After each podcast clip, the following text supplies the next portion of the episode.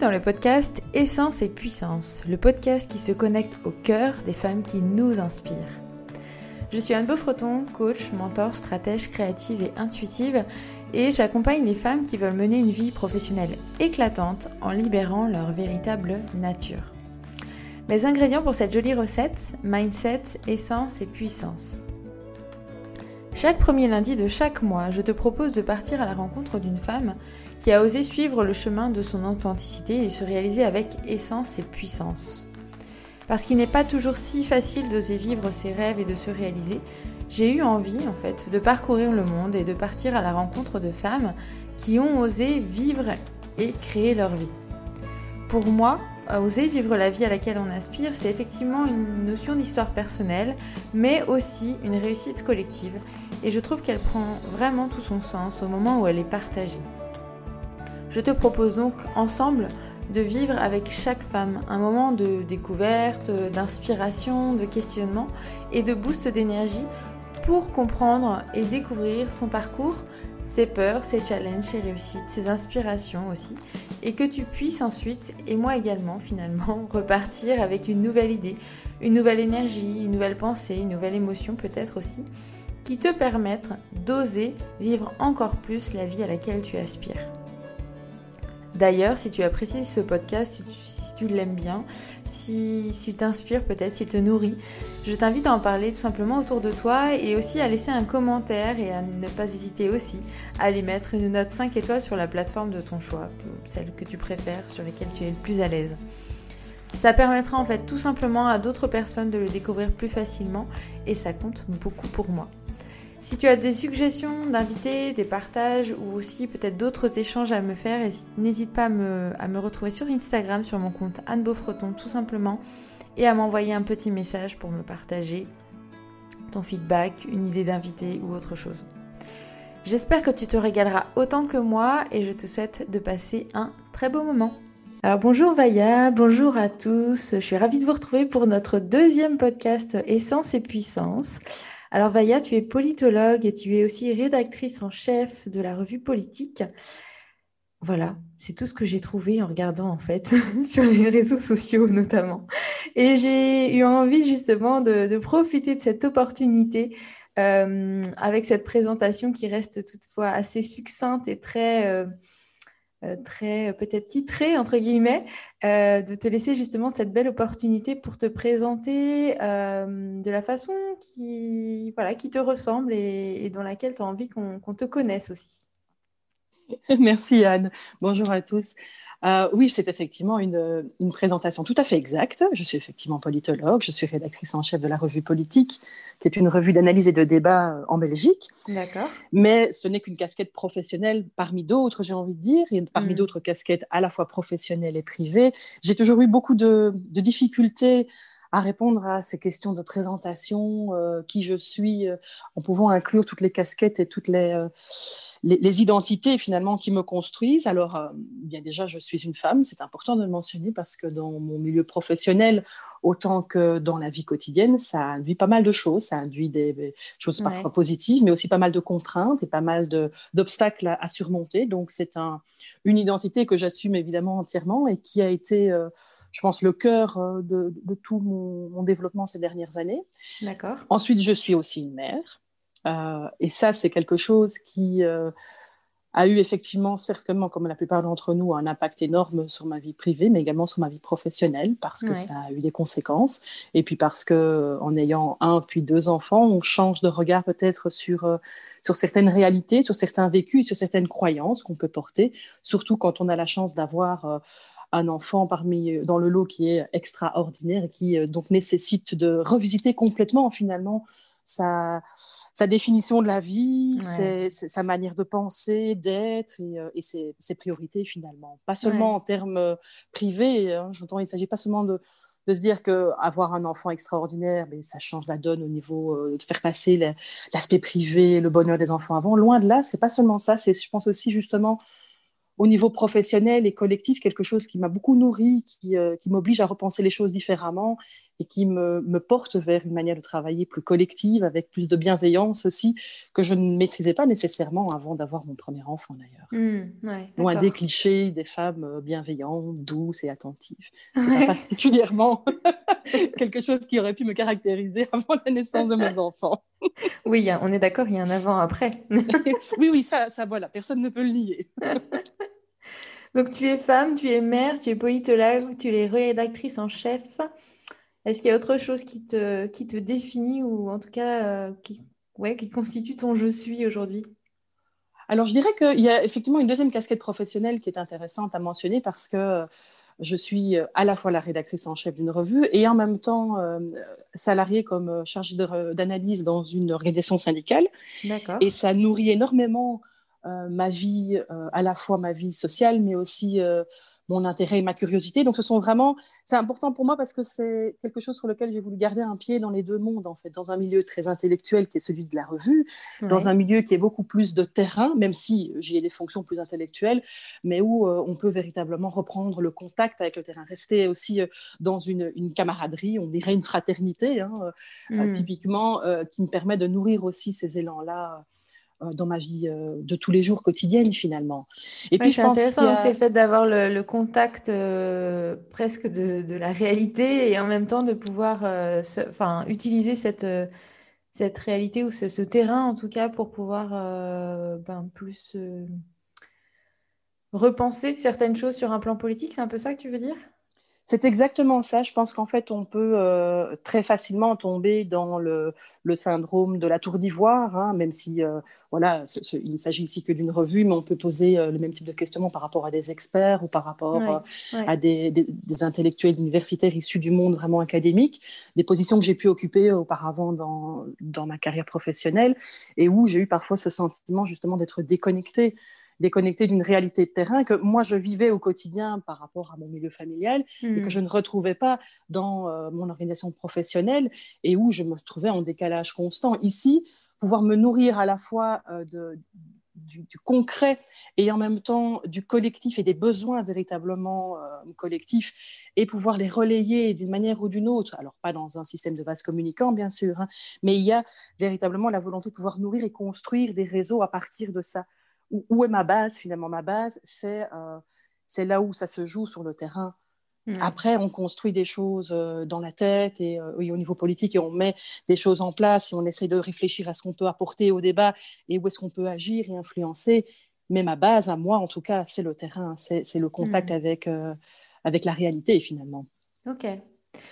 Et comment est née chez toi cette... Euh, et est-ce qu'elle est récente ou justement euh, elle date de, de Vailla petite, cette, cette vocation de, la politique et de, de, ton, de, ton, de ta facette notamment politologue? Euh, C'est une excellente question. Est-ce que...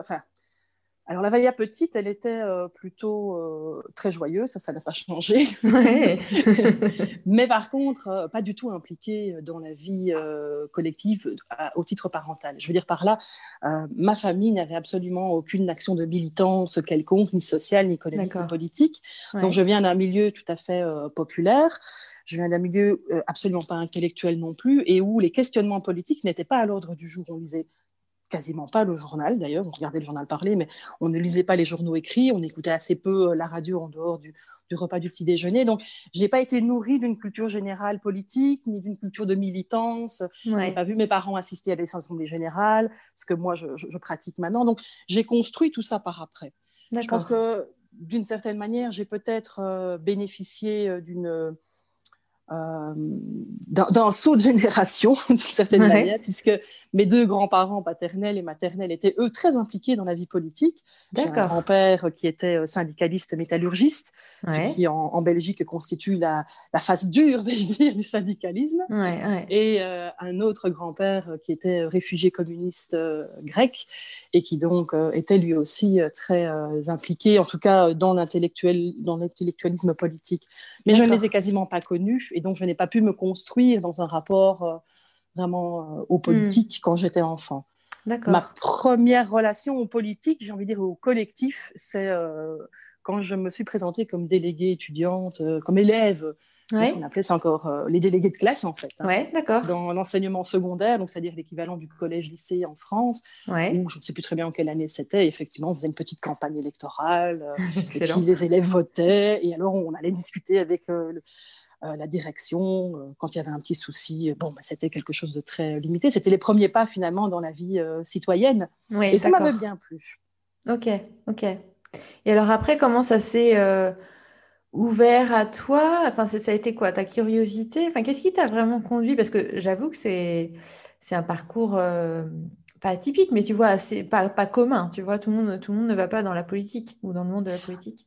Ah, ah c'est clair que, surtout dans ma famille, on va dire que je fais office de, pas de tache d'huile parce que je n'ai pas essaimé, mais, euh, mais tête de mouton noir, on va dire. Hein. C'est sûr que euh, la politique, c'est quelque chose qui est plutôt rébarbatif de manière générale et particulièrement dans mon milieu euh, familial. Et puis je suis arrivée en tant que femme. Ah, en tant que femme, d'autant plus. Mais je pense qu'il y, y, a une part de ça hein, qui m'a. Je, suis plutôt quelqu'un d'extrêmement curieux, donc euh, je suis partie essentiellement sur des études euh, de sciences politiques parce que j'avais une soif, une, soif à vie d'apprendre, de découvrir hmm. comment le monde fonctionnait, de comprendre dans quelle pièce je jouais. J'ai manqué énormément quand j'étais enfant de de répondants, peut-être justement dans mon milieu familial. Et donc, j'ai cherché, pour moi, l'école, c'était vraiment, c'était le paradis. On me nourrissait intellectuellement à l'école, donc j'ai gardé un rapport très euh, positif euh, avec l'école. Et j'avais les facilités d'apprentissage qui m'ont permis de, maintenir ce rapport positif, je veux dire, par rapport à l'école. Et puis de C'est un espace où tu trouvais des réponses à tes questions, c'est un peu ça que tu veux dire? Euh, ça, en, ça en soulevait d'autres même. Non seulement ça permettait de, soulever des, de, de, répondre à des questions, mais ça en soulevait d'autres qui en amenaient encore d'autres. Alors évidemment, ce n'est pas le cas de tous les professeurs que j'ai pu rencontrer sur ma route, hein, mais euh, j'ai le souvenir d'un professeur de latin qui m'a accompagné pendant euh, trois ans dans ma scolarité, Monsieur Denis, qui était quelqu'un avec une, une richesse de réflexion, mais de culture générale latine et française également, avec un, caractère bien à lui, vais-je dire, hein, mais euh, de l'ancienne école, mais qui m'a vraiment ouvert des portes, des, éléments qui me permettaient de me dire, voilà, mon milieu social ne conditionne pas tout, je peux réfléchir dans cette, euh, cette optique-là aussi. Et ça m'a poussé à, poser plein de questions sur euh, la manière dont, euh, dont on fonctionnait dans le monde, qu'est-ce qu'on voulait faire. Et je voulais surtout agir. Je pense que j'avais un, vrai besoin de, contribuer véritablement, de mettre le pied à l'étrier pour contribuer à un monde meilleur. J'ai un côté très idéaliste depuis toujours, avec la volonté de voilà d'aller soutenir ceux qui en ont besoin et d'aller me faire le porte-voix parfois de ceux qui ont plus d'informations à dire mais qui ne veulent pas ou ne peuvent pas le, le mettre dans l'espace public. D'accord. Oui, effectivement, tu as aussi beaucoup utilisé le terme du collectif depuis tout à l'heure. C'est un terme qui, était, qui, est important pour toi et qui représente aussi euh, un peu la, hum, l'orientation ou la dynamique que toi tu vois derrière la notion de politique? Ah oui, très clairement.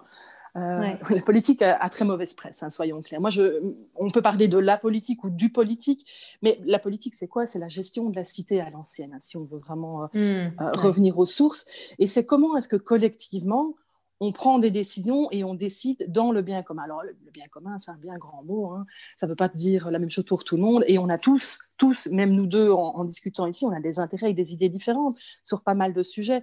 ce qu'il faut, c'est arriver à nous réunir sur ce qui peut être euh, euh, le mieux. Alors, le mieux n'étant pas un mieux idéal, euh, inexistant d'ailleurs, hein, mais d'avancer et de, de faire évoluer les choses au fur et à mesure. Donc, pour moi, la politique, elle ne se conçoit pas en dehors du collectif. Mmh c'est ce qui fonde véritablement le débat, euh, c'est de pouvoir justement laisser de la place à des orientations différentes, à des vécus différents, à des expériences, à des intérêts différents.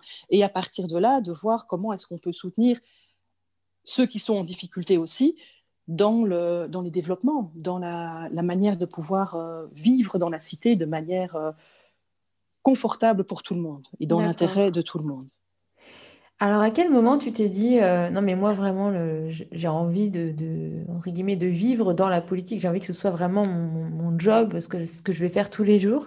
À quel moment est-ce que tu as, eu le sentiment d'avoir un déclic ou finalement c'est un chemin qui s'est fait au fur et à mesure justement de tes avancées, du, fait que voilà, tu as senti que ça, nourrissait euh, quelque chose de profond chez toi, de, ta curiosité aussi, et puis ton idéal, comme tu l'as dit? Et qu'au fur et à mesure, bah, les choses se sont présentées à toi, puis naturellement, presque, ça s'est fait, et un jour, tu t'es retrouvé euh, à travailler dans, ce monde-là, ou à être politologue, et puis, avec les autres, euh, le facette ou casquette, en tout cas, que tu exerces dans ce monde-là ah, Ça, c'est une très, très bonne question, parce qu'en fait, je n'ai jamais eu, euh, je dire, de plan de carrière ou de révélation, moi, je vais faire de la politique. Jamais, jamais. Jamais, quand, quand je suis rentrée en Sciences Po, c'était vraiment pour, pour l'amour de la curiosité, l'apprentissage. J'ai adoré mes études d'ailleurs. C'était vraiment euh, extrêmement enrichissant. Ça, a répondu à la plupart de mes attentes. Et en sortant de Sciences Po, la question est toujours bon, avec ça, je fais quoi? C'est ça. Parce que ça, ça ouvre. C'était chouette, mais maintenant? C'était chouette. Vous avez été bien formés. Oui, concrètement, on fait quoi? J'avais des amis qui partaient dans l'administration, des amis qui étaient partis dans, dans la, ce qu'on appelle la Banque de New York, qui est une euh, voilà, qui passait deux trois ans là puis qui partait ailleurs. Enfin, toutes des perspectives qui ne m'enthousiasmaient pas du tout, il faut bien le dire. Et puis quand moi j'étais rentrée en Sciences Po, j'avais au départ l'idée de, de, travailler dans le journalisme. Voilà, découvrir le monde, raconter le monde. Et de fil en aiguille, ben voilà, les choses se sont mises. Je suis sortie euh, euh, majeure de ma promo et donc du coup, on m'a proposé euh, un poste de, enfin une, une, bourse pour une thèse de doctorat en sciences politiques, que, dans laquelle j'ai foncé, mais toujours avec. Je pense que ce qui a vraiment caractérisé mon parcours, c'est pas des choix rationnels, c'est plutôt de toujours suivre je vais envie de dire le cœur, avec parfois à la clé des, des, échecs et des, je veux dire des, des, choses que je, voilà, que je n'ai pas pu terminer. C'est le cas, par exemple, de cette thèse de doctorat où euh, j'ai travaillé pendant quatre ans dessus. Je ne l'ai pas finalisée, je ne l'ai pas présentée, je suis passée à autre chose après. Ça m'en a coûté beaucoup. Je pense que pendant de nombreuses années, j'ai eu euh, cette impression que oui, mais un jour, je vais la reprendre, je vais la finir. Et puis bon, il y a deux, trois ans, j'ai quand, même, j'ai quand même pris conscience que bon, voilà, maintenant, j'étais passée à autre chose. Et. Euh, qu'est-ce qui a joué dans, dans cette expérience-là? Qu'est-ce qui a fait que tu ne l'as pas présentée? Eh bien, principalement, justement, euh, un, quelque chose qui, fonde, je pense, euh, mon quotidien, c'est cette impression euh, constante de, bascule entre deux mondes et de loyauté, déloyauté par rapport à deux mondes totalement différents. Une thèse de doctorat, c'est vraiment une réflexion très intellectuelle, poussée, qui nécessite d'avoir, de pouvoir échanger véritablement avec, euh, avec les pairs, hein, donc les, les pairs PAIRS, euh, au sens de, de, de membres d'une même communauté de recherche, vais-je dire. Dans la manière dont euh, mon projet de recherche, qui avait été un projet, euh, on, m'en avait proposé un tout cuit que j'avais refusé, j'avais voulu construire le mien, ce qui évidemment n'est pas toujours la meilleure idée, surtout quand on est un peu comme moi, qu'on veut toucher à tout, qu'on veut raconter tout, donc c'est un petit peu compliqué. Ça prend du temps, ça demande de l'énergie. c'est exactement, et puis il faut être bien guidé. Euh, et, et, dans l'équipe qui se mettait en place autour de moi, en fait, je n'avais pas cette espèce de, communauté de chercheurs sur les thématiques, puisque j'avais une thématique vraiment très à part. Donc, c'était mm. difficile de m'insérer dans des collectifs euh, de recherche où on pouvait discuter et débattre. Et puis, à côté de ça, quand je revenais dans ma famille, quand j'avais euh, des discussions à table et que j'arrivais pour discuter, je me rendais bien compte du décalage que j'arrivais, quand on me demandait ce que je faisais, personne ne comprenait ce que je faisais. J'avais mm. beau essayer de venir expliquer, je me sentais systématiquement en décalage et en déloyauté même, je pense, par rapport à, ma famille qui ne percevait pas l'intérêt de, la recherche, ni même exactement ce que je, ce que je faisais. Et ce décalage permanent m'a beaucoup miné ma, m'a coûté énormément d'énergie. J'ai essayé de, en fait, de, convenir aux deux postes, entre guillemets, hein, au poste de chercheur et au poste de fille de, euh, cousine mmh. de, nièce de, etc. Et euh, au final, je n'y ai jamais euh, trouvé véritablement mon compte. Puis je pense aussi que, avec le recul, c'est un, une recherche qui, autant la thématique qui portait sur la solidarité, bien sûr, sinon ça n'aurait pas été drôle. On reste quand même dans le collectif. Tout, tout, c'est clair, je comprends beaucoup voilà. Et donc, euh, le, sujet a été fondamental pour moi et peut-être un peu trop engagé euh, en, termes de valeur, je pense, d'une certaine manière. Je l'ai plus vu comme une, une vocation euh, éternelle que comme un, un sujet qu'on traite sur quatre ans et dont on se débarrasse un peu après, ce qui est souvent plus malin en termes de, de projection de carrière professorale. Ouais, ouais. Ce qui n'a pas été mon cas. Et, et puis au final, ben voilà, je n'ai pas présenté ma thèse, mais tout s'est enchaîné dans la mesure où dans les deux, trois mois qui ont suivi, ben, on, m'a renvoyé vers un service d'études syndical qui était en, formation. Et puis, euh, voilà, j'ai eu un poste euh, là-dedans. J'ai travaillé dans la recherche, mais qui était une recherche plus appliquée, ce qui me convenait assez bien. D'accord. Et de fil en aiguille, euh, oui, ce qui, ce qui, caractérise plutôt, c'est justement suivre ce, ce, rythme, ce flux du jusqu'où ça va et jusqu'où je suis bloquée et je ne peux plus avancer. Moi, ça a toujours été ma manière de fonctionner. C'est pas du tout rationnel et c'est pas du tout conscient. ça a été conscientisé a posteriori, mais euh, je fonctionne par cycle de cinq ans de manière générale. Et à partir du moment où je sens que dans un, un cadre professionnel, euh, je ne peux plus un certain aboutissement. Enfin, voilà, je, suis bloquée par une personne, par un système, par une institution. Quelque... Voilà, j'ai déjà connu de toutes les, toutes les situations. Et bien dans ce cas-là, je bifurque. C'est ce que j'ai fait euh, à l'époque. J'avais euh, voilà, quelques difficultés avec euh, le nouveau chef, va-t-on dire, qui m'avait mis sur une voie de, de, garage. Donc, je me suis réorientée. J'ai retrouvé un poste, alors là, d'expert en politique. D'accord. Dans une, association qui faisait du commentaire et de l'analyse de politique. J'ai commenté des élections en direct à la radio. C'était extrêmement enrichissant, extrêmement gai aussi, d'une certaine manière. Et puis, de fil en aiguille aussi, là-bas, ben, on, touche euh, à d'autres éléments de la politique. Et euh, il y a d'autres manières de fonctionner euh, sur, en, interne sur ces questionnements-là. Et puis, j'ai touché aussi à cet endroit où la culture générale était très, très poussée. C'était vraiment euh, mes collègues étaient pour la plupart vraiment des gens extrêmement fins, avec une grande culture générale. Et je me suis sentie à certains égards parfois un peu euh, décalée, déphasée de nouveau, avec toujours cette impression de ne pas être à la juste place, d'être trop ceci, pas assez cela. Ce qui relève bien évidemment d'une projection plus personnelle, euh, mais également de déterminants sociaux, hein, forcément, venant, venant pas d'un milieu qui a pu développer une culture critique, par exemple, c'était euh, un peu plus compliqué à rattraper. J'espérais réellement arriver un jour à rattraper mon décalage, mais euh, hmm. j'ai compris aussi que ce ne serait pas euh, envisageable.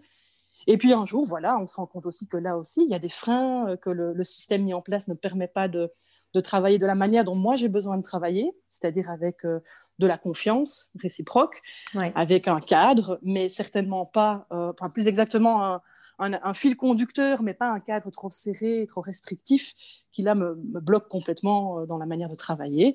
Et j'ai eu la chance d'être recontactée par mon ancien employeur, qui voulait absolument que je revienne.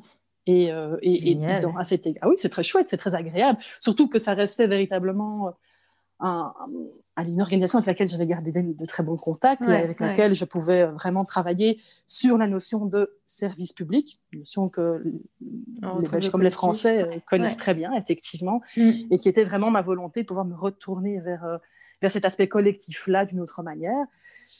Et voilà, de fil en aiguille, on en arrive à la rédaction en chef en parallèle aussi d'une revue de débat politique Mhm, c'est comme si, euh, d'une certaine manière, tout s'était tissé au fur et à mesure, mais sans jamais véritablement avoir posé le choix de, entre guillemets, participer à l'espace public politique. En tout cas, ce c'était pas conscient, c'était pas dans ma tête, c'était pas aussi clair. Si je regarde le parcours, je me dis oui, en fait, euh, tout, tout y menait, et, d'une certaine manière, j'ai pas pris cette euh, cet angle. oui, voilà, j'ai pas pris l'angle assez tôt peut-être. Et donc maintenant, je, voilà, je, vois bien qu'effectivement, euh, il y a cette, euh, cette présence euh, dans l'espace public qui est, mhm. qui est importante. je veux dire importante à mes yeux dans ce qu'on peut en faire et dans ce qu'on peut avoir comme, comme impact en réalité. C'est dans ce sens-là. D'accord.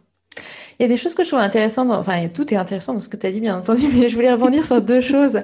il y avait la notion de finalement, quand de la difficulté en tout cas que l'on peut rencontrer, ou le les challenges, hein, de, la, difficulté, mais que l'on peut rencontrer quand on est en train, quand on est dans un, voilà, un secteur d'activité, un milieu, un environnement, et qu'on est dans une posture où par nature, on, est en train d'innover, on est en train d'amener des choses nouvelles, euh, nouvelles par rapport à notre propre euh, vécu et nouvelles par rapport à, à l'environnement ou à, l'industrie dans laquelle on peut travailler.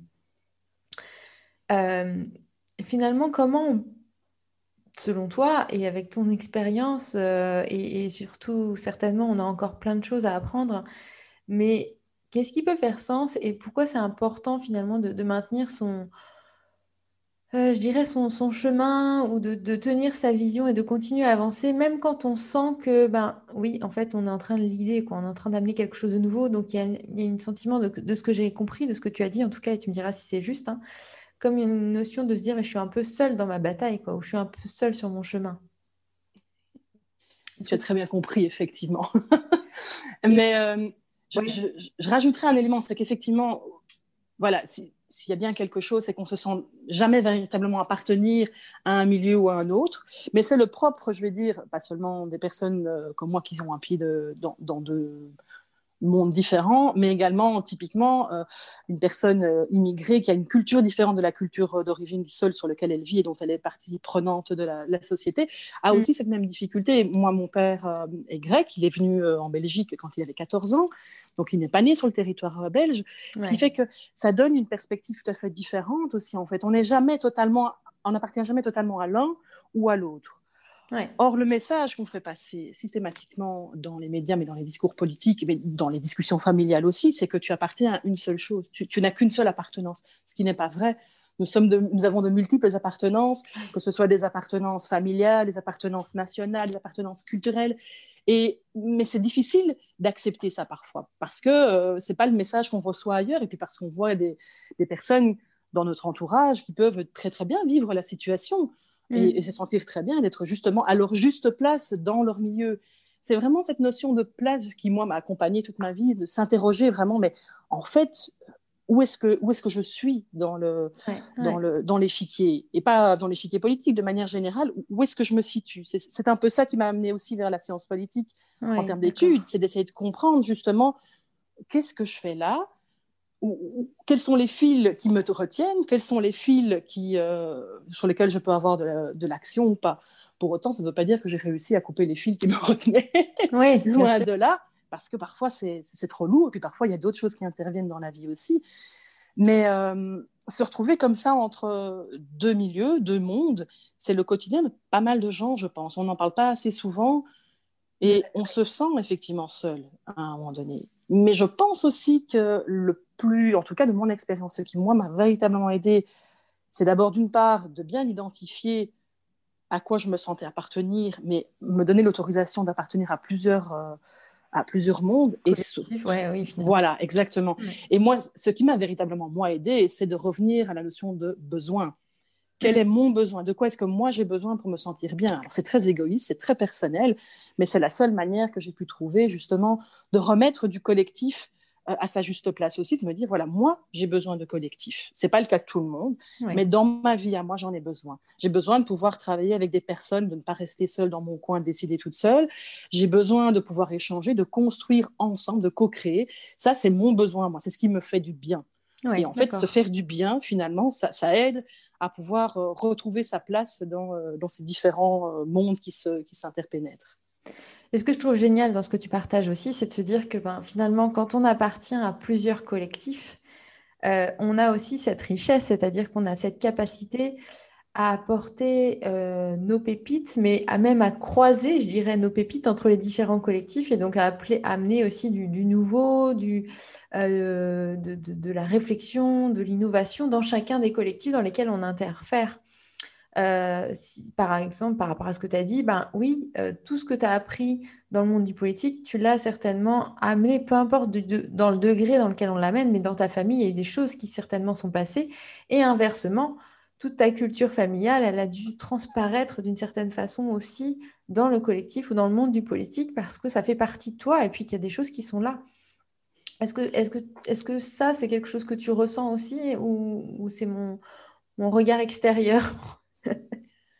C'est quelque chose que je ressens, mais peut-être de manière moins positive que tu ne l'énonces. Même si tu as raison, c'est de manière positive, mais dans l'expérience que j'en ai faite, euh, pour reprendre typiquement euh, ben, l'exemple familial euh, et le champ politique de manière générale, donc plus, plus exactement l'espace public dans lequel une femme va discuter de choses qui relèvent de la politique, eh bien, ça n'a pas été quelque chose qui a été facile Mhm. C'est-à-dire que par là, euh, ce que finalement le, mon milieu familial m'a apporté, à un certain moment donné, et je n'en suis pas fière, je l'ai mis de côté pour pouvoir me couler dans le moule et avoir me sentir plus légitime, me sentir plus adéquate et plus écoutée. Bon, ça n'a pas été de ressemblance en fait, euh, c'est ça, non? C'est finalement ça, c'est finalement reprendre les codes de, de du monde politique, ce qui n'était pas la meilleure solution, et j'en suis fort revenu depuis lors, hein, mais c'est quand même une, stratégie qui est la stratégie la plus euh, habituelle qu'on va utiliser, parce que euh, c'est là qu'on espère trouver un peu de sécurité, un peu de reconnaissance également aussi.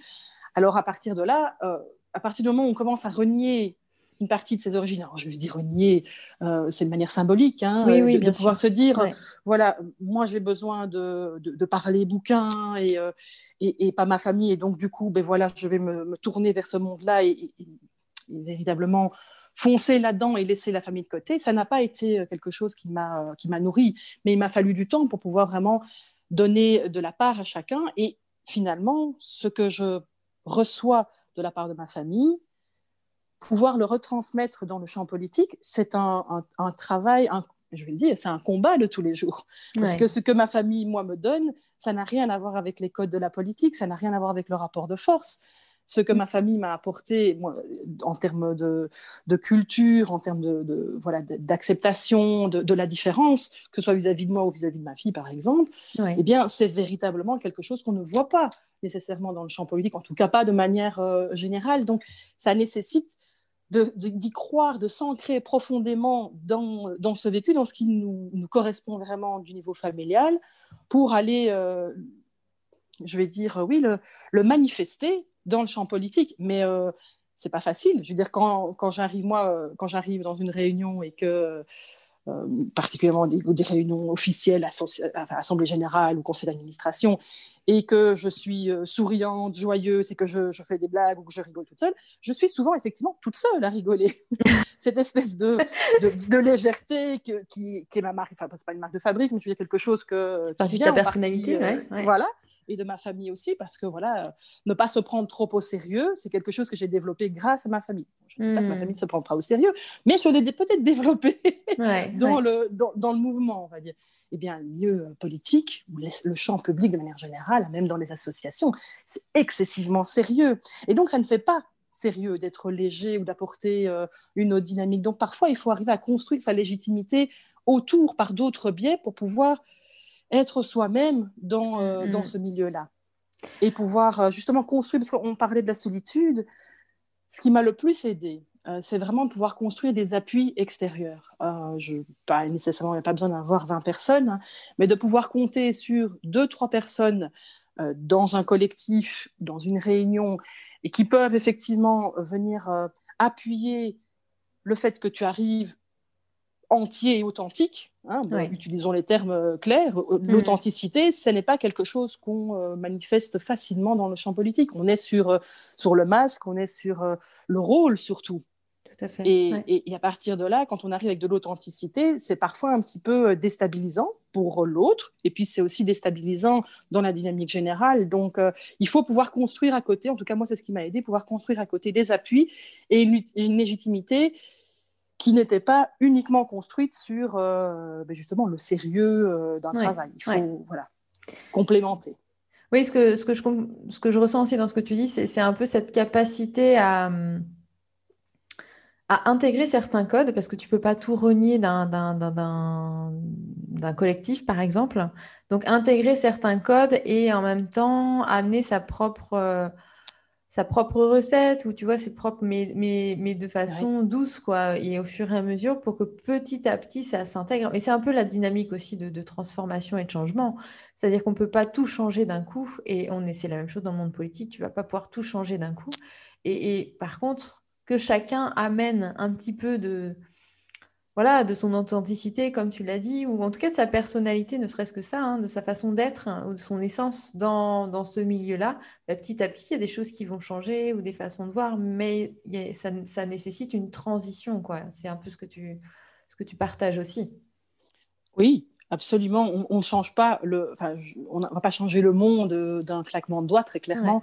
Mais je pense que justement de pouvoir être euh, se respecter suffisamment, c'est un peu ça, hein, se respecter suffisamment pour pouvoir être authentique, même dans les situations où on sait, où on sent et où on voit qu'en fait ce qui fonctionne, c'est d'être dans le rôle. Ça fait partie de ce qu'on peut faire avancer petit à petit. Moi, mon rêve, c'est de participer justement à, à, construire des débats basés sur le respect. On peut être, je n'ai aucune difficulté depuis toujours à discuter, même euh, avec, euh, je acharnement avec quelqu'un euh, en termes d'idées, je, ne ferai pas je, ne vais pas associer l'idée à la personne et j'aimerais vraiment qu'on puisse relancer du débat sur le fond, sur vraiment sur les idées, dans le respect de la personne, dans le respect de son expérience et de son expression, parce que on ne parle pas tous de la même manière et il faut bien avouer que les stratégies de domination et d'humiliation, c'est quand même ce qui prédomine beaucoup dans l'espace public et pas seulement politique, l'espace aussi des médias, des réseaux sociaux. Et donc, à mm. partir de ce moment-là, beaucoup de gens ne vont plus venir Qui apporter... désengagent, oui, on est d'accord. Voilà, ouais, tout exactement. Ouais, Alors, justement, donc le podcast, il s'appelle Essence et Puissance, et j'aime bien revenir sur cette notion d'essence. Et ce que je comprends dans ce que tu dis, c'est vraiment que ben, tu, tu, voilà, tu l'as tu l'as intégré, en fait, hein, ton essence, et, ton challenge, c'est comment finalement euh, réussir à la partager dans tes différentes sphères de vie, en tout cas. Oui, c'est tout à fait ça. Euh, je dirais que d'ailleurs, en termes d'essence, moi, je n'ai pas eu cette chance qu'ont certains euh, d'avoir euh, tout de suite tout cuit, savoir qui ils étaient, entre guillemets. Hmm, est-ce que ça arrive Je connais certaines personnes. en tout cas, plus jeunes que moi, vais-je dire. mais, mais, très clairement, moi, je l'ai plutôt vécu comme une espèce d'oignon de, qu'on pèle. Hein. On enlève les couches. ça, ça correspond à ce que ma mère m'a transmis. Ça, c'est mon père. Ah ben non, là, ça, c'est ce que l'école m'a rappelé. Hop. Petit à petit, on enlève les couches euh, et ces couches, c'est tout des conditionnements en fait qui font que mm. euh, on, est on a intégré en fait en soi euh, des positions, parfois même des valeurs, parfois des croyances, qui ne sont mm. pas les nôtres. Mm. mais sur lesquelles on s'est appuyé, et pour une bonne raison, parce qu'à ce moment-là, ça nous sécurisait, ça nous aidait, ça nous permettait d'avancer. À un moment donné, en grandissant, en vieillissant, va-t-on dire aussi d'ailleurs. en s'agissant. non, ça pas. J'ai plutôt tendance à faire l'effet inverse. Moi, j'ai été une petite fille très sage, je, deviens un peu moins sage avec l'âge. Alors moi, dans la, sagesse, le, côté sagesse, pour moi, c'est plutôt euh, la qualité de l'expérience et de, l'apprentissage et de la prise de recul. Mais bon, après, chacun met les mots. Hein, ça, c'est la sagesse. Mais quand on dit, euh, dans, mon esprit, quand on dit ça, s'agir, c'est vraiment. ah oui, oui, oui, d'accord. C'est un, sage, un enfant sage. on va apaiser euh, les tensions, les idéaux, on va la jouer un peu cool, se mettre un peu en retrait, ce qui n'est pas véritablement mon intention. non, c'est pas l'intention du podcast non plus. oui, j'imagine bien. Et donc, cette essence, euh, c'est quelque chose qu'on construit, en fait. Enfin, pas qu'on construit, qu'on vient retrouver. Parce qu'en grandissant, mais on prend un peu dans tous, les, euh, dans tous les milieux qui nous ont construits, qui ont participé justement collectivement euh, à, qui nous sommes. Et puis, à un moment donné, bon, bah, ça, ça dépend, chacun a son, son petit moment, pas nécessairement identifié d'ailleurs, où on se dit, oui, mais ça, est-ce que c'est vraiment moi? Mmh, Est-ce que, c'est, bah, typiquement, est-ce que ce choix d'études, c'est vraiment moi? Ou est-ce que c'est le choix de, d'un membre de ma famille, même inconscient, qui ne l'aurait pas manifesté et que je, j'essaie d'être loyal vis-à-vis euh, d'un parent, par exemple. C'est tellement fréquent. Alors, en ce qui me concerne, ça n'a pas vraiment été le cas, mais, euh, mais ça a nécessité quand même de, réfléchir. Est-ce qu'il y a eu un moment flash chez toi ou euh, un jour, enfin un jour ou un moment de vie où tu t'es dit non mais là j'ai besoin de me retrouver ou justement d'aller à la découverte de mon essence ou c'est quelque chose qui s'est nourri sur tout ton parcours de vie finalement au fur et à mesure des, des expériences, des événements, etc. Un peu des deux. Alors c'est sûr qu'on est dans l'expérience quotidienne et on, ajuste en permanence, mais il y a un, clash évident dans ma vie. Euh, ça a été la naissance, enfin même pas la naissance, ça a été euh, ma grossesse, de ma fille, mon premier enfant, de mon aîné, mm. parce que j'ai été renvoyée à quelque chose que je n'avais pas du tout identifié en réalité. Jusque-là, j'étais euh, fort dans le mental, assez peu déconnecté de, assez peu connecté au corps, il hein, faut bien ouais. et, et, assez peu connecté aux émotions aussi d'ailleurs. Aussi, tant qu'à faire. c'est plus drôle hein, si on ne fait qu'un seul truc. C'est pas assez intense en ce qui C'est ça. Et donc, quand je me suis retrouvée euh, tout à fait euh, volontairement enceinte et, J'aime bien l'expression retrouver enceinte. oui, c'est ça. C'est venu comme ça naturellement. C'est-à-dire que je fais, oh, là, c'est bon, c'est bon moment, on peut y aller. Et puis, bon, dans les deux mois qu'on suit, c'était ah c'était bien, c'était très bien. Mais euh, je n'avais pas anticipé d'être aussi malade dans un premier temps. Hein, parce qu'on oublie souvent de dire ça aussi aux jeunes mamans, surtout les, celles qui ont leur premier enfant. Et puis, j'ai vécu euh, comme euh, vraiment de manière très violente, symboliquement très violente, euh, les réactions de mon entourage et autant familial que professionnel en me disant mais maintenant tu deviens mère donc tes priorités vont changer. Et je ne comprenais vraiment pas pourquoi on venait ah. m'expliquer qu'en tant que mère mes priorités allaient changer. J'étais toujours vaillante, je ne voulais pas changer, c'était hors de question. Et je me rappelle d'avoir eu des discussions très courtes, hein, mais d'une un impact avec l'un ou l'autre promoteur universitaire me disant écoute, on ne va pas te proposer pour ce poste-là maintenant parce que là, tu vas être, euh, tu, es enceinte, donc euh, tu vas t'occuper de ton enfant dans les mois à venir. Et je tombais des nues. C'est quelque chose que je n'avais absolument pas visualisé en fait. Je n'avais pas perçu jusque-là à quel point le fait d'être une femme pouvait me constituer des blocages. J'ai cette chance, euh, enfin cette chance, c'est une chance absolument pas volontaire, mais je suis certes immigrée seconde génération, mais j'ai un, un bagage euh, de, verbal, j'ai envie de dire, et, je suis pas ma langue en poche, qui fait que voilà, je, n'ai pas de difficulté à être en débat, et surtout, j'ai la peau bien blanche. Et donc, je n'ai pas vécu de réelle discrimination jusqu'à ce hmm. moment-là. C'est à ce moment-là que je me suis vraiment dit, mais, mais pourquoi est-ce qu'on me renvoie à mon corps? Parce que pour moi, c'était vraiment ça. C'était même pas tant encore au statut de mère que au corps, en me disant, tu as un bébé dans ton ventre, donc fais attention, donc attention, tu es en sucre, donc j'ai le droit de mettre ma main sur ton ventre. Ouh là là là là oui. Ça, ça n'est absolument pas passé. Et donc, ma première grossesse a vraiment été extrêmement difficile à vivre sur le plan symbolique et émotionnel et euh, a constitué un, un, renversement complet. Il m'a fallu des années après pour reconstruire véritablement ce qui justement était mis en cause. C'était comme si on me disait maintenant, tu es mère, tu n'es plus femme. C'était absolument pas mon intention mais en même temps, c'était le message euh, de loyauté que j'avais dans ma famille depuis toujours aussi. Donc il y avait un véritable conflit qui se jouait là, qui n'était pas verbalisé, hein, mais, euh, mais qui était très, très, très ancré et qu'il a fallu voilà, que j'ai été euh, travailler très, très, très, très loin, par couches successives, au point de finalement pouvoir réintégrer toutes les facettes dans une seule, finalement. Est-ce qu'à ce, moment-là, tu veux dire que tu étais passé de l'un à l'autre, c'est-à-dire que la partie professionnelle n'était plus présente et il n'y avait que la facette euh, mère? Non. non. ça non, justement, parce que j'ai toujours adoré euh, mon travail et j'ai toujours eu besoin justement de travail. Et à ce niveau-là, c'était même, euh, c'est comme quand j'étais enfant, en fait, c'était ma porte de sortie, c'était ma bouffée mmh, d'oxygène.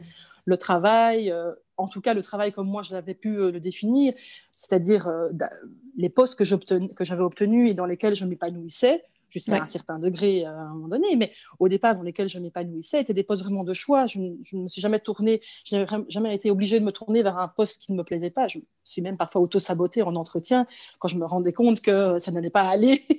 et donc, euh, je sortais un truc, mais absolument que, que, le, que, la personne en face ne pouvait pas accepter par rapport à son association et aux valeurs de son association. Et c'était totalement délibéré. J'adore. Je ne pouvais pas aller plus loin. Comment s'auto-saboter ah, les, nouvelles techniques? Eh Oui, tout à fait, mais c'était très conscient. Et ça m'a sauvée. Effectivement, je, n'aurais pas tenu plus de deux mois, je pense. Non. Ouais, ça t'a permis vraiment de choisir ce qui était aligné avec ce que tu avais envie de faire, en fait. Parce que parfois, on ne se rend pas compte avant d'arriver à l'entretien. Et à l'entretien, on se rend compte que soit le poste ne correspond pas à l'idée qu'on s'en faisait, soit surtout les, les, personnes avec lesquelles on va être amené à travailler, ça ne va pas le faire. Hmm. Et ça, c'est parfois fondamental aussi, justement. Aussi, oui, tout à fait. Alors, on a parlé de ton essence euh, et j'avais envie d'aborder la notion de puissance. Alors pour moi, la notion de puissance, c'est vraiment la notion de, de tu vois, d'affirmation de, soi dans son essence. C'est aussi de, voilà, de, d'être pleinement dans sa place ou dans son espace ou dans, dans, son, dans ses pleins potentiels aussi. Donc euh, de faire bénéficier, je dirais même au, collectif finalement de ses pleins potentiels. Euh, Aujourd'hui, là, est-ce que tu as le sentiment d'avoir euh, accédé ou connecté à cette puissance-là? Et, toi, comment tu l'as définie à ton échelle? Parce que ça, c'est ma définition à moi, mais toi, comment tu l'as définie? Et comment elle se concrétise ou pas dans ton quotidien? Euh, pour moi, la puissance, euh, c'est quelque chose que je suis encore en train de construire. Parce que ça évoque des points fondamentaux dans ma pratique professionnelle, en fait. Dans, en sciences politiques, ce qui euh, fonde énormément notre travail, c'est d'étudier les rapports de force. Et donc, la notion de puissance, de pouvoir, on connaît bien dans mon milieu. Pour moi, le pouvoir, c'est le pouvoir, c'est comme c'est le pouvoir qu'on a sur quelqu'un, ou le pouvoir dont on dispose et dont on use et abuse. Ça, ça dépend. Donc, c'est pour ça qu'on est un peu dans le rapport de force dans la notion de pouvoir. Donc, le pouvoir, c'est comme une position, et c'est très différent de la puissance. La puissance, pour moi, un peu comme toi, c'est euh, ça part de soi, ça part de l'intérieur, ça part de quelque chose qui peut venir, entre guillemets, rayonner euh, sur euh, une autre personne, sur le collectif, mais qui nous permet surtout de rester soi-même. Je pense que la puissance, elle a pour fonction de pouvoir rester connecté à son essence et de pouvoir la manifester au quotidien dans nos relations. Et c'est un vrai challenge, à mon sens, parce qu'à partir du moment où on a euh, se connecter à, son essence, euh, ses besoins, ses envies, ce qu'on veut vraiment, ce qui nous fait du bien, pour le dire platement, ce qui nous nourrit le plus profondément, mhm. et là où on se sent le plus, euh, le plus nous-mêmes, hein, finalement, eh bien, pour pouvoir manifester ça au quotidien, on a besoin de la puissance. En fait, l'essence ne suffit pas. Il faut pouvoir aller chercher, utiliser à la fois dans le corps, dans l'émotionnel, dans le verbal, dans le mental, tout ce qui peut venir soutenir cette essence, justement, pour qu'elle puisse vivre au sein alors je ne vais pas dire du collectif au sens un collectif organisé, mais au sein de la société, nous sommes des êtres euh, individuels, certes. Alors ça c'est un peu la partie, euh, c'est comme si l'essence, c'est quand on vient chercher vraiment qui on est en tant qu'individu. Et je trouve que c'est euh, super important et super difficile pour les femmes parce que se voir comme une individu, c'est pas toujours évident. C'est pas ce qui nous est inculqué dès le départ euh, en tant que femme.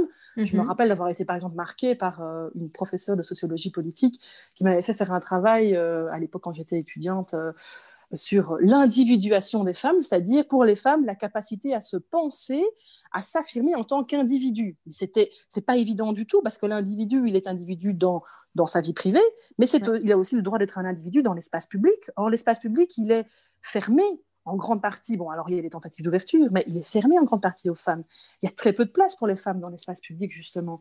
Et mhm. donc, se penser comme individu, c'est pour moi vraiment le, le cœur de l'essence. Mais après, pour pouvoir être cet individu en société, il faut pouvoir euh, s'appuyer sur sa puissance, qui est une puissance qui ne va pas aller contre, euh, qui ne va pas s'opposer à l'autre. Quand je suis puissant, c'est pas parce voilà exactement. Mm, mm. la puissance, c'est avec. Je suis puissant avec toi, je suis puissant dans le collectif. Ma puissance ne réduit pas la tienne, très clairement. Et oui, c'est pas, pas par rapport à l'autre, c'est bien avec. Voilà, ouais, tout à fait. Exactement. Et ça, je pense que c'est vraiment, euh, pour moi, le, le, cœur de ma représentation de la puissance. Oui, j'aimerais, enfin j'aimerais, c'est mon, c'est mon objectif, mais je sais bien que je ne suis pas euh, encore au quotidien. Je l'ai encore expérimenté tout récemment, hier soir notamment, en réunion. mais, euh, mais être dans sa puissance, c'est aussi pouvoir s'autoriser à l'être. et ça, c'est pas évident non plus, de pouvoir s'autoriser à, se reconnecter à, OK, je, qu'est-ce, qu'est-ce que je peux faire? Où est-ce que j'ai véritablement la capacité de pouvoir agir? Il y a une forme d'action dans la puissance aussi. On n'est pas seulement dans le euh, je suis puissant tout seul dans mon coin déjà, donc il faut l'autre. Et puis il faut, il faut une capacité d'action. La puissance, c'est pas qu'elle va être mesurée, mais c'est juste que elle, s'inscrit, elle se manifeste euh, concrètement dans la matérialité. C'est ça. Et donc pour ça, on a besoin d'agir. Pour, pour, être puissant, il faut pouvoir passer à l'acte aussi. On est dans la, dans la capacité. Tout à fait. Exactement. ouais. Et comment on peut être puissante dans le monde politique? Ah, il y a différentes manières de l'être. Hein, euh, Ou toi, comment tu aimerais être puissante dans le monde politique? Ben, Je vais peut-être d'abord commencer par ce que je ne, que je ne voudrais pas, ah, parce que je ne vois pas. En tout cas, j'écoutais tout récemment, ben, il y a quelques jours, un, podcast euh, euh, sur les justement femmes puissantes de Léa Salamé, qui est journaliste à France Inter, et qui interviewait Christine Lagarde. Hmm. Et, et, en lui demandant ce qu'était pour elle la puissance, Christine Lagarde répondait c'est la maîtrise. Je maîtrise, je, je contrôle, euh, le processus de A à Z où je maîtrise mon dossier, je maîtrise mon corps, je maîtrise, je suis dans la maîtrise en fait. Ça pour moi, c'est pas ma définition de la puissance. Euh, la puissance pour moi, c'est justement de pouvoir intégrer le fait que je suis humain, c'est-à-dire que j'ai des failles, j'ai euh, bah, de la vulnérabilité, il y a des endroits où je ne sais pas résoudre certains problèmes, je, je, je, refuse en fait tout à fait consciemment de rentrer dans cette illusion de maîtrise, de, contrôle absolu, parce que ça indique aussi qu'on a la main sur tout, ce qui n'est absolument pas le cas. Donc je suis plutôt dans la puissance comme étant dans euh, ressentir ce qui se joue. Alors la notion pour moi de, des rapports de force, ça reste crucial parce que ça ne veut pas dire que je rentre dans le rapport de force, mais ça veut dire que j'ai besoin de les comprendre pour savoir comment amener chacun à amener le meilleur de soi dans le collectif, par exemple. Et donc la puissance, elle est là, elle est de venir euh, venir véritablement être soi-même dans, dans sa vulnérabilité, montrer aussi qu'on peut euh, être soi-même dans l'espace public et politique sans être, euh, euh, comment je vais dire, sans être attaqué en permanence, sans mmh. être dénié, dénigré dans tout ce qu'on est en fait. Il y a, et, c'est très fort dans, voilà justement dans la difficulté pour, pour les femmes d'être dans cet espace, et pas seulement, on parle pas seulement là euh, de, femmes politiques, hein, je veux dire qui sont à, parlementaires ou ministres ou quoi que ce soit, ou députés. Non, non, on va vraiment dans des personnes qui s'expriment simplement sur la politique, des conférencières, ça peut être des, personnes qui prennent la parole, qui osent prendre, mettre sur la place publique finalement leur voix, ce qu'elles en pensent, et qui est très souvent dénigrée parce que justement, elle est, elle est reléguée à cette position de femme. Et donc, la puissance, c'est pouvoir venir en toute sécurité intérieure, venir déposer ce qui nous importe, ce qui est euh, le cœur de notre, euh, de notre vision, véritablement, le déposer sur la place publique et venir en débattre, venir le, le, mettre, le soumettre à discussion. L'idée n'est mhm. pas de s'imposer, justement. L'idée est d'être dans sa puissance et d'être vraiment dans, euh, dans ce que je sais. change, en fait. Hein, Exactement. Je sais, sais ce que je veux, je sais qui je suis, ce dont j'ai besoin. Toi, de quoi as-tu besoin? Reconnaître que l'autre a des besoins différents, reconnaître que l'autre a une expression qui peut être différente. Où est-ce qu'on peut se rejoindre? Et co-créons ensemble, finalement. Exactement. Ça. Hmm, ouais. D'accord. Alors moi, euh, j'entends aussi la puissance dans, alors dans le monde politique particulièrement, euh, avec cette notion de, visibilité. Enfin, quand je dis visibilité, c'est plutôt euh, de pouvoir ben, exprimer ses opinions, en tout cas sans, justement, pour rejoindre ce que tu dis, en toute sécurité. Comment on, fait en fait pour, euh, être identifié ou pour s'exprimer ou être visible en fait hein, dans, ce monde-là, dans cet espace-là? Euh, C'est un vrai, challenge, un vrai défi en fait. Hein. Euh, c'est-à-dire qu'on est, en, tant que femme dans ce monde-là, on n'a pas une visibilité d'entrée de jeu, très clairement. On doit la gagner encore plus que les hommes, il faut, être clair. Euh, mais euh, au-delà de ça, je pense qu'il y a d'autres choses qui se jouent aussi. Le fait qu'en tant que femme, dans l'espace public, dans l'espace politique de manière générale, on est plus vite relégué à notre corps, à nos émotions. Hein. On va parler de, la robe de Cécile Duflot, on va parler du coup de gueule de Ségolène Royan parce que euh, est-ce que les femmes ont vraiment le droit d'être en colère, ça ne leur va pas, etc. Donc tous ces pré préjugés qui sont assez clichés hein, finalement. Mais ils ont la vie dure et ils s'expriment dans l'espace public. Euh, et là où là ça devient véritablement problématique, c'est qu'en plus, euh, c'est intégré, ça fait partie véritablement de la manière pour euh, tout individu qui regarde la télévision, par exemple, finit par considérer la place des femmes dans l'espace politique. C'est à ça qu'on en est réduite finalement. Alors c'est pas le cas partout, c'est pas le cas tout le temps, mais il y, a, y a deux éléments fondamentaux, je pense trois peu, enfin deux, deux et demi, on va dire. D'abord, d'une part, c'est que la légitimité pour une femme, ça, doit être valable dans pas mal de milieux, hein, mais dans celui que je connais, euh, elle est certainement pas acquise. C'est-à-dire qu'on ne va pas te donner de la légitimité. Euh, ce qui arrive parfois quand tu as euh, une position dans, dans, une réunion quoi, les hommes ont plus facilement cette impression, cette position de légitimité systématique, ce qui n'est pas le cas pour les femmes de manière générale. Moi, ce qui m'a beaucoup aidé, par exemple, à prendre conscience notamment de cette voix que je voulais porter, mais conscience aussi de, de cette position dans l'espace public, c'est quand on m'a proposé de prendre la rédaction en chef de la revue, justement. Parce que là, à travers ce geste-là, euh, finalement, la revue pose aussi un geste de légitimité en disant je rends légitime cette personne pour venir porter la voix de la revue. C'est un geste fort, et c'est un mmh, geste mmh, fort mmh. qui dans ma construction psychique, vais-je dire, c'est important pour moi parce que ça, vient apporter de la légitimité et ça vient surtout renforcer mon sens de responsabilité par rapport euh, à la mission qui m'est ainsi confiée. Oui, d'accord. Mais cette légitimité, voilà, elle tombe pas, euh, voilà, on va, va pas nous la donner comme un cadeau.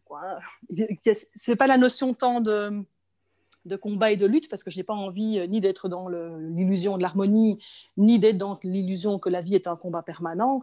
Mais par contre, euh, on peut aussi très clairement identifier que cette légitimité, eh bien, il faut aller la chercher. Ça ne veut pas dire nécessairement se battre euh, et être en lutte constante avec les autres, mais il faut aller la chercher. Donc, il y a une part de, de venir se connecter à soi-même et de se dire, se dire, OK, bon, là, qu'est-ce que je veux dire? Est-ce que j'ai envie de poser ça dans l'espace public? Alors, je vais aller chercher comment faire. Et très clairement, moi, ce sont les choix que j'ai posés en quittant mon ancien job, qui ont fait par ricochet, on m'a proposé une chronique, j'ai participé au débat, etc., et qui ont fait que de fil en aiguille, euh, avec aussi, bah, il, faut, il faut être honnête, hein, et il faut surtout être lucide, je pense, euh, le fait que d'autres personnes à qui on avait demandé n'avaient pas pu concrétiser cet engagement-là, ça c'est aussi c'est une réalité. C'est hmm. que euh, cette légitimité, elle est parfois gagnée parce qu'un homme euh, n'a pas finalement euh, eu euh, la possibilité, pour des raisons tout à fait personnelles, de prendre en main la revue et qu'on n'a personne qui a envie véritablement de s'engager et que, oh, bah, sous la main, on a quelqu'un qui, en plus, c'est une femme géniale pour les quotas. Bon, je caricature. Hein. Mais c'est une femme, elle est enthousiaste, elle a envie d'aller plus loin, elle est libre, elle est engagée dans les valeurs qui nous correspondent. Bah, allons voir si elle, elle ne serait pas intéressée. Et, la légitimité vient dans un deuxième temps, c'est un peu ça que tu veux dire. Oui, c'est-à-dire qu'on l'a construit, on, l'a co-construit aussi, en fait, la légitimité. c'est toujours en permanence le lien entre ce que les autres nous renvoient et ce que nous, on essaye de, se renvoyer à nous-mêmes et de renvoyer aux autres. Hein.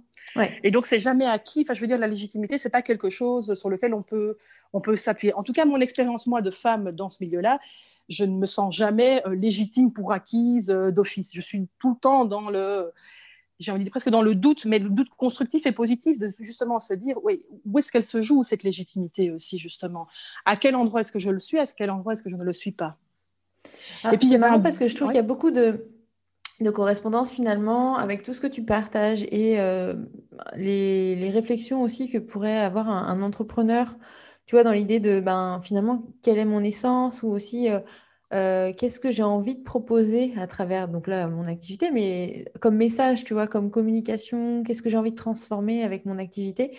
Et je trouve que dans ce que tu partages, on retrouve des, similitudes. En fait, c'est de se questionner quand on parle de la visibilité, ben, qu'est-ce que j'ai envie de faire passer comme message au monde politique? Comment j'ai envie de, euh, prendre position ou pas, justement, de, savoir aussi les thèmes sur lesquels on a envie d'intervenir. Euh, et à terme les, thèmes sur lesquels on a envie d'être invité aussi.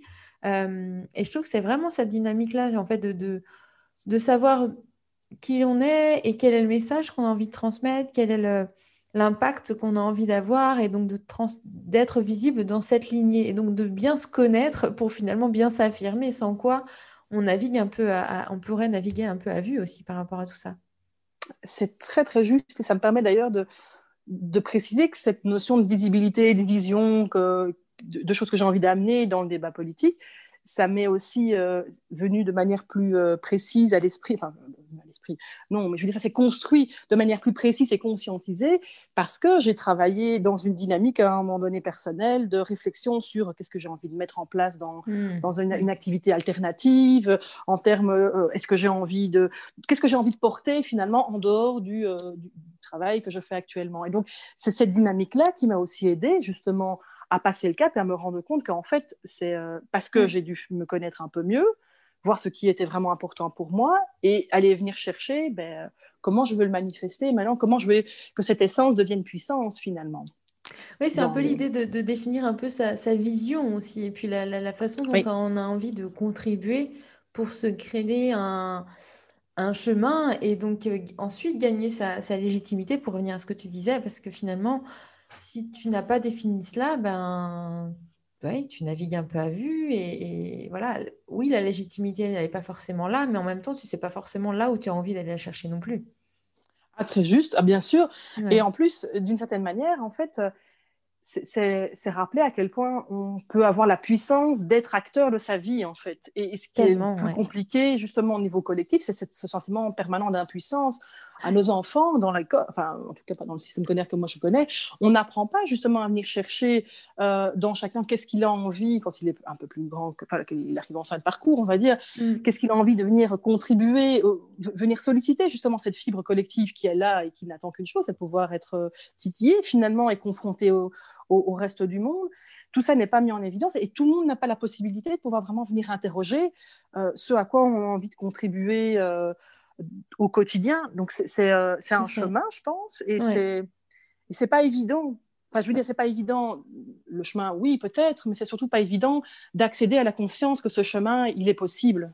Hmm. C'est de récupérer cette, capacité de, puissance, cette capacité d'agir en fait sur nos vies, de reprendre non pas le contrôle et la maîtrise de nos vies, loin de là, parce que ça c'est une illusion euh, qui ne peut que conduire euh, au désespoir euh, et, à un sentiment supplémentaire d'impuissance, mais au contraire de se dire voilà, là où j'ai des leviers d'action, il faut pouvoir les identifier, qu'est-ce que je peux faire pour arriver là où je veux arriver enfin, C'est pas une question d'objectif, c'est une question vraiment d'être bien que j'ai envie d'être. Pour les mmh. uns, ça va être de rester euh, dans un cocon familial. Pour les autres, ça va être de cuisiner parce que euh, cuisiner, c'est partager de l'amour.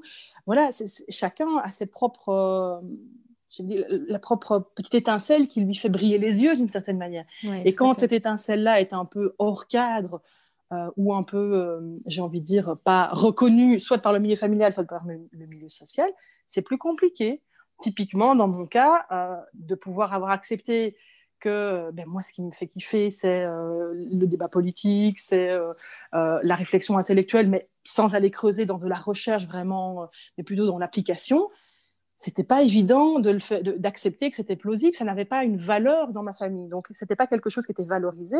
Et donc, c'est quelque chose que j'ai mis sur le côté pendant très longtemps tous les postes que j'ai occupés ne l'ont jamais été dans cette perspective-là, en réalité. Mmh. Alors, a posteriori, on peut les revisiter comme ça, c'est la logique cool. Mais au départ, ça ne s'est pas fait de cette manière-là, c'était pas conscientisé. Parce que dans mon milieu à moi, là où je venais chercher ma sécurité à moi, c'est-à-dire le milieu familial, eh bien, je n'avais pas cette valorisation sur, euh, cette étincelle, cette essence-là. Et donc, je l'avais mise un peu sous cloche et je passais euh, de l'un à l'autre euh, pour essayer de trouver celle qui allait correspondre. Donc, je pense que s'il y a vraiment quelque chose qu'on puisse proposer à chacun, c'est de faire cette possibilité de pouvoir vraiment aller chercher ce qui nourrit la joie en soi, je pense. Hmm. ça peut paraître très cliché, mais je pense, en tout cas de mon point de vue, que c'est vraiment ce qui, moi, m'a le plus permis d'avancer sur, euh, sur, dire sur mon chemin, mais bon, en tout cas sur euh, ce qui me fait du bien, c'est euh, aller venir chercher qu'est-ce qui me met en joie. Et, ce qui me met et de découvrir en plus de manière parfois un peu surprenante que ce qui me met en joie n'est pas du tout ce qui me met en joie mon compagnon ou mes enfants ou n'importe qui au monde. Et que donc de me rendre compte que effectivement tout le monde n'a pas une, euh, un amour immodéré pour la politique, pour le collectif. ça, a été une grande désillusion à un certain moment de ma vie. On s'en remet, hein, mais... Je ne désespère pas de créer des vocations, mais pour l'instant... Ah, sait-on jamais Je vais devoir encore attendre, un peu attendre, à mon avis. Et alors justement, donc tu dis se, connecter à, enfin en tout cas, se, oui, se connecter aussi à ce qui nous met en joie. Ça, c'est pour toi la première étape dans, ce que j'entends. Euh, et, une fois qu'on l'a découvert, comment on fait pour pas la mettre sous le tapis, justement, si notre environnement euh, on cherche des appuis extérieurs. Premier euh, ne semble pas du tout nourrir tout ça, quoi? Eh bien, on cherche ailleurs, vraiment. En tout cas, moi, mon expérience, avec euh, des failles dans l'expérience, hein, on cherche ailleurs, parfois à mauvais escient. Parfois, on ne cherche pas euh, du bon côté, entre guillemets. Hein. On va chercher euh, vers des personnes qui nous inspirent. Ou, et puis, à un moment donné, on va chercher vers des personnes qui peuvent devenir des soutiens. Et c'est véritablement, je pense, le, ce que je trouve le plus fondamental maintenant dans, dans ma pratique professionnelle, que j'essaye de réfléchir à comment mettre en place c'est vraiment de construire ce réseau de soutien, et particulièrement entre femmes, hein, euh, les femmes qui sont euh, fort impliquées dans l'espace public et qui euh, sont soumises à de fortes attaques dans les réseaux sociaux et, à différents égards de domination, d'humiliation, etc. Ben, on, on, parle beaucoup maintenant, ce n'est plus un vilain mot, de sororité de sororité même politique. Dans le milieu politique, c'est un terme qui euh, finit par euh, toucher à... Alors, on parle quand même de microcosme, hein, soyons clairs, tu ne vas pas voir ça dans les grands débats parlementaires, mais euh, entre femmes qui se voient entre elles dans, hors de l'espace public, on commence à parler effectivement de sororité, de ce besoin d'être soutenu, notamment par exemple dans les réseaux sociaux, de pouvoir se dire, OK, là, typiquement, on parle de... Bah, violence intrafamiliale. Il faut que, les femmes se soutiennent mutuellement dans les commentaires postés, que quand une femme est attaquée, ce qui arrive tellement fréquemment, sur son expertise, parce qu'elle parle d'un domaine que les hommes estiment être, euh, particulièrement la politique étrangère, hmm. leur domaine d'expertise, vais-je dire, et qu'elles se font attaquer systématiquement, eh bien, pouvoir construire véritablement un réseau de solidarité, de soutien derrière, c'est vraiment fondamental. Je pense que d'une partie, il y a se construire soi, donc cette, nourrir cette essence, cette flamme de joie. Hein. Et puis à côté de ça, euh, parce qu'on ne vit pas dans un monde de bisounours, c'est parce que nous sommes des êtres humains et que cette essence, cette, cette, cette de joie, on a besoin de la, de la préserver, de la, de, de, la nourrir, mais également de la protéger d'une certaine manière. Il faut pouvoir protéger, enfin, organiser autour de soi un réseau de protection, des soutiens, et, pas que des femmes, hein, des soutiens masculins aussi, il y en a, hein, j'en connais plusieurs, et, et, ce sont des vrais, vrais soutiens dans mes deux pratiques professionnelles qui ne voient pas euh, mon, mon, travail comme étant le travail euh, relégué à euh, des questions féminines. Mm. Typiquement, quand on, on cherche un intervenant femme, expert femme, on va chercher quelqu'un pour tout ce qui concerne le soin, la famille, la politique familiale, mm, les allocations familiales. Mm-hmm. On va rarement aller chercher une femme sur les questions de politique étrangère, comme je le disais, ou sur les questions de politique énergétique, par exemple. Et pourtant, il y en a, et ça bouge. Je connais des femmes vraiment, tant dans la recherche que dans la politique qui euh, vont, vont, renverser un peu l'école, et c'est tant mieux, mais c'est un élément important à garder à l'esprit d'avoir justement cette espèce de réseau de soutien, ne pas, euh, je pense en tout cas, ne pas brûler toutes ces cartouches seul dans son coin. Il n'y a pas de nécessité d'aller mm. seul. Euh, quand on pense collectif, on peut aussi penser collectif au niveau des protections. La protection, la sécurité, le, soutien, la solidarité, elle est là aussi pour, euh, pour permettre à celle qui, à un moment donné, à un moment T, va porter la parole d'un groupe, d'une personne, d'une situation et venir en appui derrière aussi. Ça fait partie euh, de la manière dont on peut travailler pour faire avancer les choses dans le monde et pas seulement dans l'espace politique.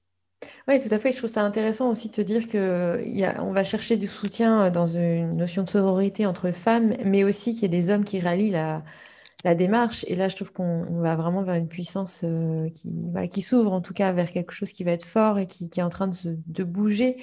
Peu importe le, je dirais, le degré euh, auquel ça bouge aujourd'hui, on voit quand même qu'il y, a des transformations, il y a des choses et que chaque graine ou chaque action posée par chacune des femmes, par exemple, peut vraiment permettre de faire bouger les lignes et, faire avancer, transformer. Hein. On est vraiment sur cette, euh, sur cette démarche-là.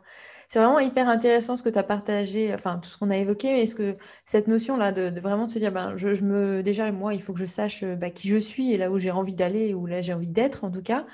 Euh, et puis après, d'aller vraiment ouais, constituer un peu son cocon de sécurité, quoi, avec, d'autres femmes ou, des hommes aussi, mais en tout cas d'avoir vraiment cet appui, cette espèce de, de réseau, de, de oui, de, de petite team en fait, cette team autour de nous sur laquelle on peut s'appuyer quand on sent que voilà, les choses peuvent être un peu fragiles ou un peu plus difficiles à aborder, donc de pouvoir s'y rattacher assez facilement parce que finalement, euh, on ne fait pas seul, quoi. On fait, on sait, on fait vraiment avec l'autre, et c'est comme ça aussi qu'on peut mouvoir et qu'on peut euh, faire un changement des consciences. C'est seul, oui, mais surtout avec, en relation avec les autres. Et c'est là où on a d'autant plus de puissance. Tu vois, on abordait cette notion de puissance, c'est vraiment euh, la puissance de soi, dans son affirmation de soi, mais encore plus avec les autres, on va encore plus, j'irais vite, je ne sais pas si c'est le terme approprié, mais en tout cas avec plus de avec, ouais, avec plus de, force quoi, dans, cette démarche-là. De force et d'ampleur, euh, d'une certaine manière aussi, et d'impact finalement, puisque... Exactement. Parce que ça, je pense que tu, tu, tu, précises bien, effectivement, alors il y a la sororité qui est une partie, et, de revenir euh, vers, euh, avec des soutiens masculins aussi, parce que d'une certaine manière, je ne voudrais pas être mal comprise, il ne s'agit pas non plus d'être dans une sorte de féminisme essentialiste où on considère que les femmes restent en scène. Non, non, non. Mais je voudrais pas que mes, propos soient perçus comme tels. Au contraire, l'idée, c'est mm. justement de pouvoir s'appuyer sur euh, d'autres femmes qui vivent la même chose, qui c'est essentiellement sur cette expérience de vécu, en fait, qui est véritablement importante, et voir comment elles ont réagi et de quoi elles ont eu besoin pour réagir, parce qu'on ne va pas être toutes les mêmes de la manière de fonctionner ou de se défendre ou de poser, prendre notre parole dans l'espace public, et puis de construire avec euh, le reste de la société, mm. venir alerter et venir construire avec le reste de la société. Il n'y a pas de je suis toujours euh, très euh, comment je vais dire Oui, mitigée, je pense, par rapport à la, notion de féminin en politique. Ça, mm. Parce qu'on on a tendance à ce moment-là d'abord à, créer un stéréotype d'essence, qui n'a alors là pas de l'essence dans son, dans son contenu euh, d'expansif, comme on en a parlé jusqu'à présent, mais qui est très réducteur et étiqueté, tu es femme, étiqueté, ouais, ce, qui est ce, qui est véritablement, effectivement, ma constitution physique, on est d'accord, mm, mm, mon mm. genre, mais pour autant, ça ne se limite pas à qui je suis. Et donc, euh, ce féminisme-là, c'est non c'est mm. véritablement pouvoir pousser les portes, au contraire, élargir, montrer, et c'est valable d'ailleurs euh, dans le cas euh, de personnes qui subissent d'autres discriminations ou dominations qui ne sont pas liées au genre, mais à la race ou bien euh, à d'autres discriminations, et qui vont aussi venir avec leur vécu, et qu'il faut pouvoir aussi nous écouter et intégrer dans la balance, parce que leur vécu n'est pas le nôtre, et que forcément, on ne peut pas agir sur ces matières-là si on ne prend pas en considération leur vécu, ce que eux expérimentent dans, dans leur quotidien. Oui, donc finalement, prendre en compte qui je suis au-delà de toutes les étiquettes que je peux avoir et comment je peux du coup contribuer dans le collectif avec tout ce qui fait partie de ma richesse. Quoi. C'est un peu ce que, tu, ce que tu as partagé depuis le début de, notre, de nos échanges. C'est une excellente euh, conclusion, effectivement. J'ai tendance à privilégier l'aspect, euh, tu sais, euh, joyau brillant ou diamant ou rubis faceté, et où tout, tout en fait s'illumine y compris euh, nos parts euh, qu'on qualifiera euh, plus honteuses, ou nos parts d'ombre, ou nos failles, mmh. hein, ce qu'on sait faire, ce qu'on ne sait pas faire, ce que, ce qu'on n'a pas envie de montrer, hein, parce que voilà, on a, on a bien sûr, on n'est pas dans un, dans un, idéal, on est dans, une, dans du concret. Il y a des choses sur lesquelles on sait qu'on a tendance à, à, tomber dans certains défauts ou quoi, et qu'il faut pouvoir rester attentif à ça aussi. Tout ça, ça fait partie de ce petit ou grand, hein, on peut le voir grand aussi, diamant, multifacetté. Et, on ne vient pas apporter juste une facette, en fait. On vient avec tout le gros mm. diamant, on pose ça là et on fait, ben, vous prenez. Mm. Et si vous ne voulez pas cette facette-là, ben, vous, vous l'occultez dans votre tête. Mais moi, je viens avec cette facette-là aussi parce que je veux venir entière, en fait, authentique, entière, avec toutes mes parts intégrées, tout ce qui fait euh, Vaya dans son positif comme dans son négatif, et qui fait que ben, tu vas aimer ce que je dis ou ce que j'incarne, ce que je, fais, ou pas du tout, et, et ben voilà, c'est OK. Oui, et puis est-ce qu'il y a du positif ou négatif? Peut-être pas, il y a juste du... C'est là. Ça fait partie de moi. c'est ça. c'est, très... Oui, c'est, encore mieux formulé. c'est, vraiment ces termes-là. Enfin, c'est vraiment, oui, c'est vraiment cette notion. Ben, je suis, je suis euh, unique. En fait, je suis une seule et même personne avec toutes mes différentes euh, couleurs, en fait. Mais, mais en même temps, je suis une. Et comment, du coup, on peut euh, collaborer ensemble? Finalement, c'est un peu ça ce que tu exprimes. Et puis, je trouve que c'est hyper euh, inspirant aussi, si je reviens sur le domaine politique, de dire, ben voilà, on peut euh, petit à petit, si chacun amène aussi sa part d'humanité, sa part de vulnérabilité dans, ce monde-là, euh, eh bien, il deviendra peut-être encore plus accessible ou encore plus inspirant sur euh, les générations à venir. En tout cas, c'est ce que je, lui souhaite. Ah, pour moi, c'est l'avenir, effectivement, cet accueil de la vulnérabilité, hmm. avec un, un, élément supplémentaire, juste rappeler à quel point pouvoir poser sa vulnérabilité nécessite de pouvoir s'assurer d'une sécurité à côté, quelle qu'elle soit. Hein. Mais euh, euh, se montrer vulnérable, ce n'est pas toujours bien perçu.